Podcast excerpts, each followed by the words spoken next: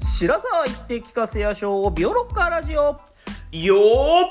さあ始まりましたビオロッカーラジオですこの番組は私らロッカーが聞き手となり古典芸能オタクのビオレに他ではなかなか聞けない古典芸能の楽しみ方を聞いちゃいたいと思いますーよろしくお願いします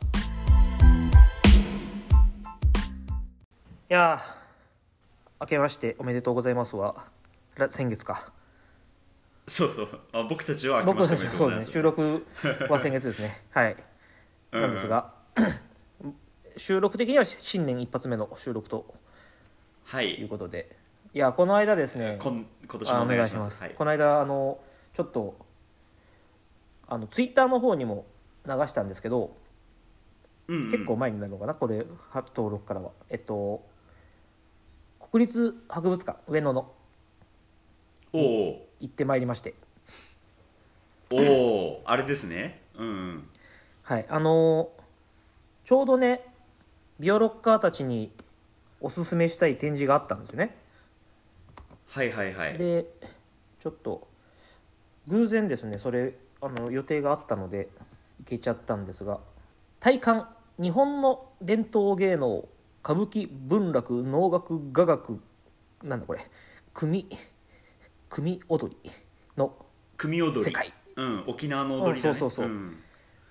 へえいいな俺行けないんだよな、まあ、ちょっとねあの自分も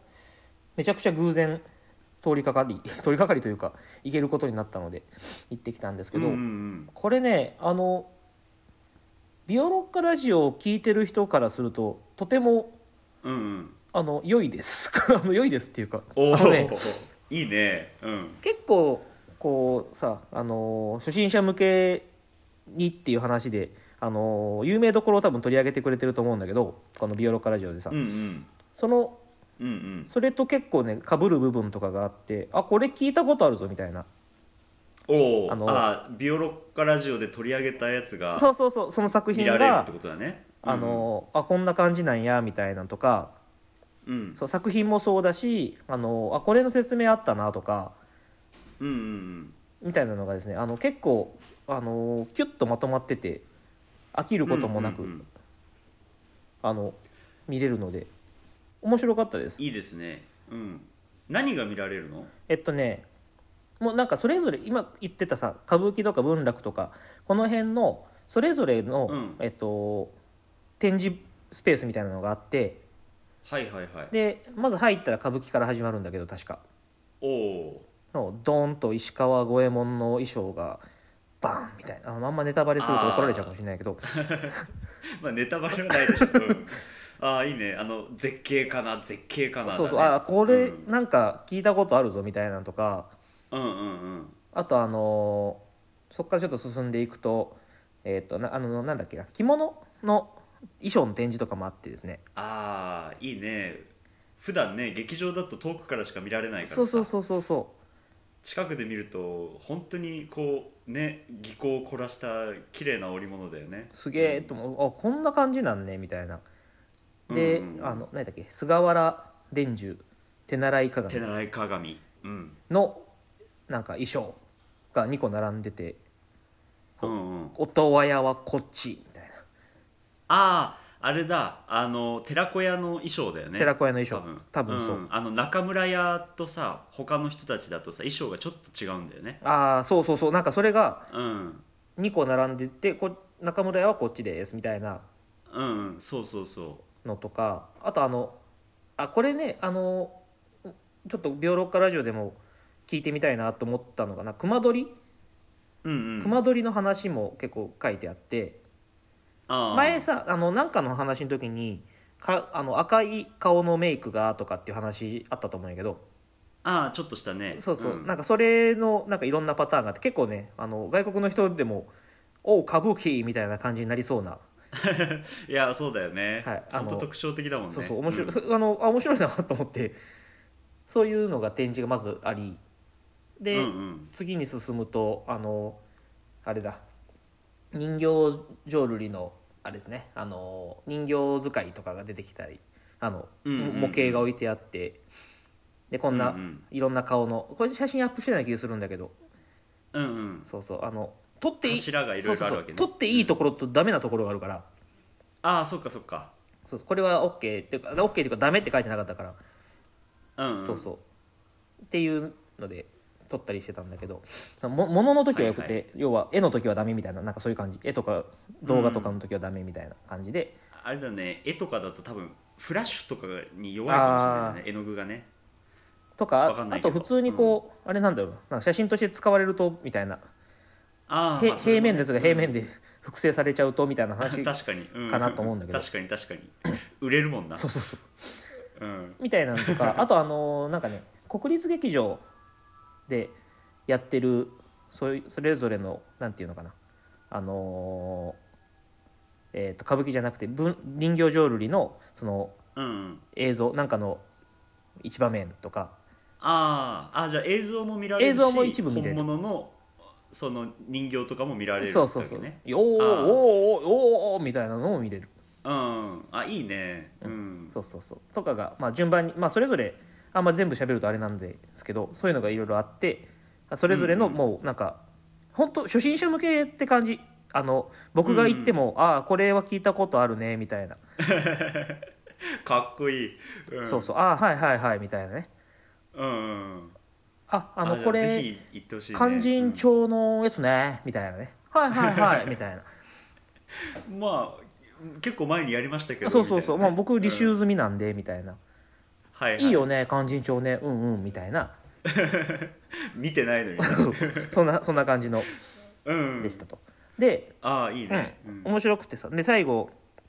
あの国立劇場さんとコラボをおそらくしていて最後になんか、うんうんグッズショップみたいなのがあったんでああいいねもうあのー買っちゃいましたなんか買よった手ぬぐい買っちゃいましたおよう手ぬぐいああいいね粋だね勧進帳となんかね、うんししばらく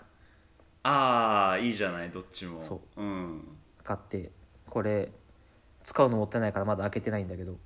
うんうんそうそうまあねそういうのはね大事な時に開けるんだよねあでもでもちょっと見せびらかすのに開けちゃった一回開けてああもちろんもちろんそうそんしまってなんかあのは貼っとこうかなみたいな うん、ああそうね使うよりなんか貼っときたいなみたいな感じ飾るのもいいよね、そうそうそうんみたいな感じでございましたうん、おーいやレポートありがとうございますそう結構これあのね確か3月のえーっとそう13日までやってるので、うんうんまだ、まだ間に合いままうす、ん、ねまだ間に合います、うん東京の上野のあのたくさん美術館とか博物館とかあるあの一帯のうちの一つです、うんうん、はいあの公園抜けていったところの奥の方ですね、うんうん、があのもう上野はねちょっと今コロナがこの放送時どうなってるかちょっと分かんないですけど上野はうん本当にねそういうのがいっぱいあっているだけで楽しい街なので僕結構好きなんですけそどうだね、んうんうんしかもね国立博物館とかだったら駅からもう案内ずっと出てるから、うん道に迷うこともないしね、そうそうもう、うんずーっと歩いて、で外外だったらねそんなあの密にもならないしうんうんうんいいんじゃないかなと思いますおこれいやけぜ結ひ構おすすぜめひぜひ面白かったんで、そうだねなかなかあのーの国立能楽堂のさとこにさ展示室があって、うんうん結構いろんな貴重な能面とかが見られたりするんだけど、はいはいはいそのねえっと能楽狂言、うんえーっと人形浄瑠璃歌舞伎組踊りってそれが全部集まって見れるっていうのは本当あのお得だよねなかなかそういう機会ないと思うからそうそうそぜうひぜひ行ってほしいですねうんでなんかね難しすぎないのがいいうんうんあのちょっとくわ、そうだ多ね分ね詳しい人がいたら物足りないのかなっていう部分もあると思うんだけど、うんうんそうそう僕ぐらいのレベルの人にちょうどいいですだからビオロッカーの皆さんあの多分ちょうどいいですぜひご覧くだはさいい、見てみ見てみてください結構面白かったあのなんかあとコロナの関係で予約して入んなきゃいけないのでなんかはいはいはいちょっとあのその場で行ってパッて入れるかどうかがわからないんですけどタイミングとかにもよるかもしれないけど、うんうんそれだけちょっとあったので注意ですがだまあでも全然入れましたあの予約すればうんうんはいそんな感じですおーいいねレポートでした。ありがとうございますはい、で、えっ、とあれですね、先月までやってた話、ちょっと振り返って、まあ、今月からまたはい新しい話になっていくんですけど、先月はですね、その能の高砂と、はいえー吉右衛門さんの追悼っていうのをはいお送りしましたが、さあ、えーとまあ、結構ねいろんな話ができたなと思うんですけどどうでしたかうんまあ、ちょっと時間もあれだから簡単に言うと、あの高砂はやっぱりおめでたいっていう感じが結構説明できたんじゃないかなっていう気はなんとなくしてますね。うんあのやっぱり言葉の美しさとかやっぱりすごく出てて、うんうんままたこれからいろいろ世阿弥やると思うけどなんかいいスタートになったかなっていう感じはしてます。うんうんで、まあ、吉右衛門さんの方はもう本当に僕の自己満足の回だった感じはするんだけどうんうんうんまあ本当ラロッカとお話できてあの心の使いが取れたっていうか、はいはいはいうん、あのなんか気が楽になりました本当ありがとうね、いえいえうん、そうですねあの先月でこう図らずも並んだ2つだけどめでたいのとねあの追悼とっていうねこう、うんうんすごい落差のある収録になってあれなんですけど もうとにかくめでたいんだって言ってた、まあ、これ同じ日にバーって撮ったんですけど そうとにかくめでたいんだって言った最後に、えーっと吉右衛門さんがみたいな話になったんであのちょ,、まあねちょっとね、うんちょっと僕の情緒が難しかった部分もあったんですが、うんうんそうそうまああの高砂で言うとあれ面白かったですねあのオーディオコメンタリーは結構ね個人的には、うんあの聞きながら見れるのがいいなと思って。そうだねまたやりたいですそねうそうああいうのがね、うんあるといいなとも思いましたあの僕が分かりやすかった、うんはいうんなもうあのーで吉右衛門さんのやつは本当もう思いが伝わってくる 回で そいやよかそったうですかそっかみたいなうんうんなんかそうそうまあそん、うんそまあ、そんな感じでお送りしましたということで まあ今月また新しい話になってくるということで、はい今月取り上げるのは審判歌左衛門、まあ聞きなじみないよね、うんこれはジャンルで言うと何になるんでこすかれははいえっ、とジャンルは人形浄瑠璃と歌舞伎です、人形浄瑠璃とか、ああそういうパターンですね、まあ、例によってまた人形浄瑠璃から歌舞伎に移されたっていううん、うんうんうんやつですね、うん、 OKOK えっ、と初演がですね、うんえー1780年、ほうほう1700結構後の方って感じかな、うん、うんで、えっと、人形浄瑠璃の初演が1780年9月大阪竹本座はいはいはいえー、とで歌舞伎は1785年の5月に大阪で、えー、と初演されたと言われてますが、うんちょっと諸説あってうん分かってないっていうのがああなるほどね一応定説みたいです、うん、でも今回に関してはまあまあかかったのね5年ぐらいそうだね、あの随分かかりましたねそうねなんかけ結構人気のやつってポンポンポンポン出るみたいなそうそうえもうみたいな三大名作の時はね、もう本当あの1か月とかでなってたよね初演がねそうそう確かちょっと忘れちゃったけど、うん、そうそうだからそれがあったからあ今回はあまあまあかかったんやねっていう感じのそう印象ですねそうそうなのよそこがねまさにねこの作品の背景を語る上で結構外せないところでさやっぱね、うんこれ聞くあれがね力ついてきてますね僕 ねここかな自画自賛そうここかなって思ったんだよなこのこのあツッコミどころここなんじゃねえかなって思ったんだよなあうんうん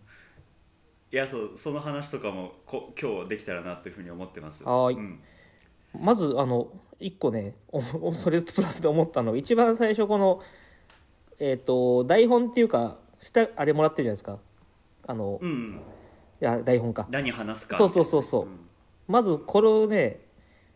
字とねさっきのタイトルの音がね結びつかない、ああ審判歌左衛審門判歌あう際もなこのあなんか FNS 歌謡祭みたいなな感じの字面だからさあ歌歌番組の歌の祭りみたいなそうそうああ見てて確かにね歌左衛門とか言うかから、ああそうそう読むんだと思って、おーおーってなっていやこれね本当台本をこうタイプしてる時に変換で全然出てこなくて毎回大変なのよこ れ審判で一回変換してそう歌でそうだよ変ね換して、で細問で変換してみたいな感じでいやそうそう、うんこれがねそうままず、そうなんて読むかがわからないいあの例のやつが今日もあったなと思って、うんはいっていうのが、まあでも安心してはください、あのねストーリーはすごくこう親しみやすくていおちょっとキュンキュンしたりする感じですうんまあバレンタインですからねそうだねそうそうやっぱ季節感を図らずもバレンタインでしたそうね季節感を大事にする「ビオロッカラジオ」はバレンタインにこういうの持ってきたよっていうことを期待してじゃあ聞いていきたいと思いますはいはい、この、えー、と審判歌左衛門の今回は特に野崎村の段っていうのを取り上げるんですけれども、うんうんえっ、とね段切り、えっと一番野崎村の最後のところの曲がねとにかく有名なんですよ、うんあの聞いたことなくてもね一回聞いたらねあの分かるんでその魅力があおのーワクワクする感じででねえっとまあ「ビオロッカラジオ」落語も取り上げるので、うんうんその話をしておくとあの落語のね出囃子にも使われてへてーそっちでねあのご存知の方もひょっとしたらいるかもしれないですね。うんうんうんあの出囃子の方ではあの野崎っていうふうに、まあ、そのあの村取って野崎ってそのまま呼んだりするんだけどうんあのこの野崎を出囃子にしてたのが、えっと、八代目桂文楽とか、上方でいうと桂春団治とかおねう春団治あさんの、はいはいそうそうそうそうたるあの名人がねこの出囃子を使ってむしろ若手とかは絶対使っちゃいけない出囃子になるぐらい。えあのなんていうのかな、うん、あの落語の世界ではちょっと格の高い出囃子として有名でさー、えーだからそっちからご存知の方もいるかもしれないうんうんうんですね、うん、だから寄席とか行くと音曲って言ってあの三味線を持った人が、うんあの昔の名人の出囃子とかを弾きながらお話をしたりするみたいな演目があったりするんだけど、はいはいはいそういう時にも絶対この野崎は結構惹かれたりするぐらい有名な曲なんですよ。えでまああのもちろん大元はこっちの、えっと、人形浄瑠璃の太棹三味線でやるー、やつなんですけど、まあ、それは、えっと、また YouTube にね実はねいくつか公式のお動画が上がっているのではいまた後で見られたらなというふうに考えてますどはーいそれで人形浄瑠璃の写真がまたこれあの文化デジタルライブラリーで見られるんだけどうんいやー、まあちょっととりあえずうん百聞は一見にしかずでねぜひ見てほしいんですけど、ここの写真いいっしょれいい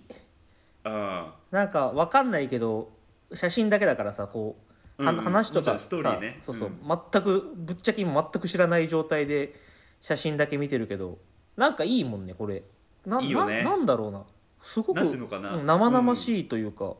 そうそうあの人形浄瑠璃のと回の時には毎回同じ話してると思うけどやっぱりこうなんていうのかな同じ姿勢を人間がとってもうん伝わってこないものが人形からはなんか伝わってくるっていう感じあるよねいやーなんかすごい人形を静止画で撮るからうんいただの人形に戻っちゃうような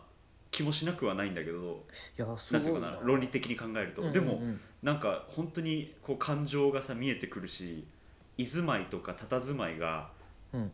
なんていうのかな純粋で美しいよね、うんうん、いピやーュアな感じがするいよい、すごいなーと思うねこのななんなんだろうこの魅力はうん、ねいやお俺もなんかうまく言葉にできないから、うんとりあえず見てよってしか言えないんだけど、うんいやこの写真まはあちちょょっっとと見てほしいですね、ねで多分ねストーリーを知った上で写真もう一回見たら、うんあーってなると思うんであーそれもぜひ楽しみにしてほしいと思います。はいてなわけで、えっと、今回は初めて、えっと、近松半次の作品を取り上げるんですよ。ほうほう近松半次という人は、えーっと前ビオロッカラジオのあの普通オタの時に、うんあの小説を読みましたみたいな投稿をしてくださった方がいたんはだいけど、はいはいはいその「渦」っていう小説の主人公がこの近松半次なんですよああはいはいはいはい、だほから多分そういうところからでも、まあ、アプローチできるかなというふうには思うんだけど、まあ、近松半次はね、えー、と1725年生まれ、はいえー83年没の方で、うんだから、えー、と審判歌左衛門は超後期の作品なんだあよねあ本当にもう死ぬ直前じゃん、えーとうん亡くなる3年前とかに書かれた作品でね歌舞伎版見てないんだじゃあそう歌舞伎版は見てないそういうことかんそうそうでまあこの近松半次の生涯はね本当ねなんていうのかなこう涙なくしては聞けなあいへえ話なんですよ、うん、どういうことかっていうと,、えっと三大名作あるじゃないですか、うんうんうんえっと菅原伝授手習い鏡、うん義経千本桜奏で本忠臣蔵っていうのが、こう同じ作者3人で、えっと1年ずつ3年にわたって、えっと世に出されたっていうもう人形浄瑠璃の黄金期がはいはあいったはいんですけど、それが、えっと1746年から48年の間なのね。うん